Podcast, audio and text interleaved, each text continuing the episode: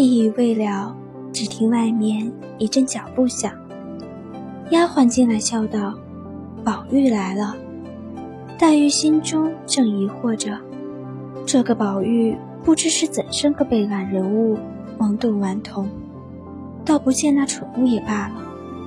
心中想着，忽见丫鬟话未报完，已经来了一位年轻的公子。黛玉一见，便吃一大惊。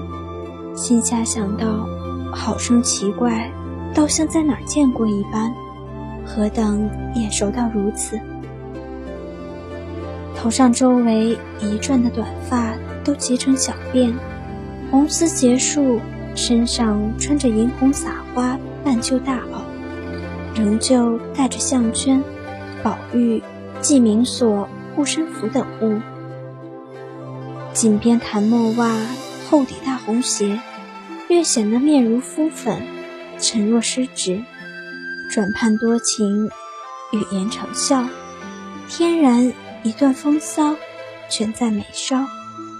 平生万种情思悉堆眼角，看其外貌最是极好，却难知其底细。贾母因笑道：“外客未见，就脱了衣裳。”还不去见你妹妹？宝玉早已看见多了一个姊妹，便料定是林姑妈之女，忙来作揖。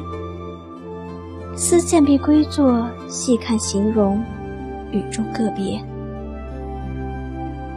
两弯似蹙非蹙娟烟眉，一双似泣非泣含落目。太生两燕之愁。娇袭一身之病，泪光点点，娇喘微微。相近时如娇花照水，行动处似若领扶风。心较比干多一窍，病如西子胜三分。